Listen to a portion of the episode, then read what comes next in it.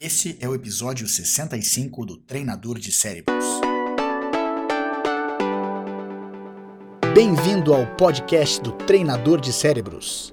Eu sou Diogo Oliveira e todas as semanas trago informações para treinar a sua mente e te preparar para qualquer desafio. Obrigado por passar alguns minutos comigo. Vamos começar a treinar. A gente sabe que ter sucesso não é uma coisa fácil. Muitas vezes a gente tenta aplicar alguma estratégia sem resultado nenhum, ou pelo menos sem o resultado que a gente espera. A gente se prepara, faz o que precisa e o resultado não vem. Isso pode acontecer também porque nós não temos uma métrica bem estabelecida. É importante que a gente estabeleça quais são as métricas, quais são os resultados que a gente espera. E, além de tudo, entender que as coisas às vezes não vão sair da maneira que a gente quer, mas isso não significa que a gente não possa ter sucesso. A persistência, uma obsessão, uma vontade obsessiva de conseguir o que a gente quer nos ajuda também.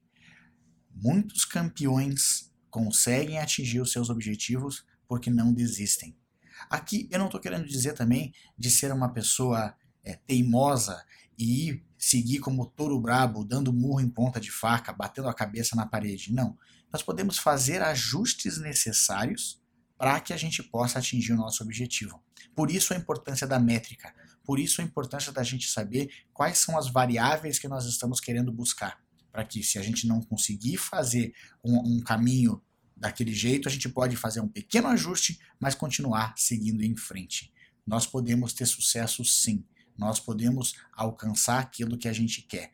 Vamos buscar as nossas métricas bem estabelecidas para que a gente possa saber o caminho ou saber se nós temos que fazer algum ajuste também.